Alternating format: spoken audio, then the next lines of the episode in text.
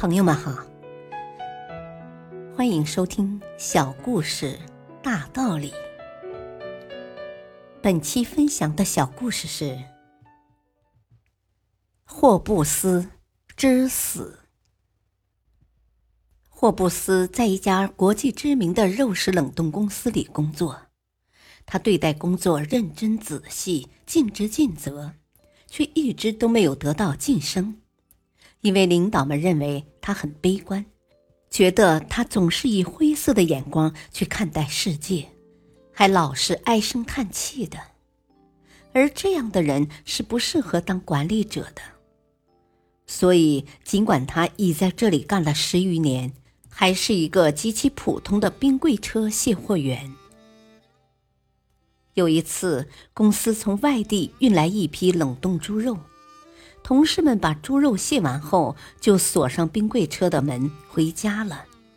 他们没有想到，竟然将霍布斯锁进里面了。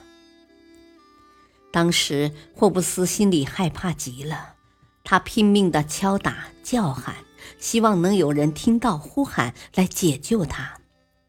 但是，除了他之外，公司里一个人也没有。后来，他声嘶力竭，感觉自己被恐怖笼罩着。他觉得寒冷正在侵蚀他的每一寸皮肤，甚至汗毛都一根根的竖了起来。他哆哆嗦嗦地从衣袋中拿出笔纸，喝着手写下了遗书。写完遗书后，他的手已经僵硬了。次日早上。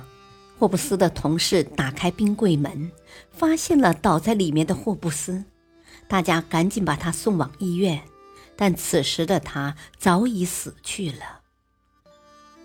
其实，猪肉卸完后，冷冻开关就被关掉了，况且现在是中夏，霍布斯不可能被冻死，而且冰柜车里也有着足够的氧气。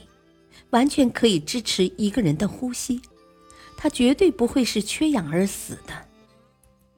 一连几天，霍布斯的死就像个谜一样，无人能够揭开。后来，一位心理学专家详细询问了霍布斯的平时表现，并研究了他死时脸上的表情后，得出结论：霍布斯不是被冻死的，也不是缺氧而死的。而是被心中的冰点害死的。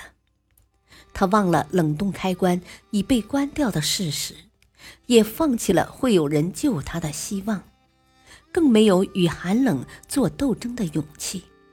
是他的悲观和消沉，让他付出了生命的代价。大道理，威尔·科克斯曾说。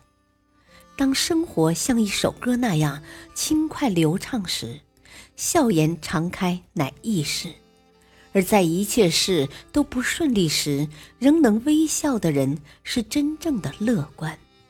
即便生活在绝望中，乐观者也会充满希望，而悲观者往往只看到生活的消极方面，甚至将其夸大。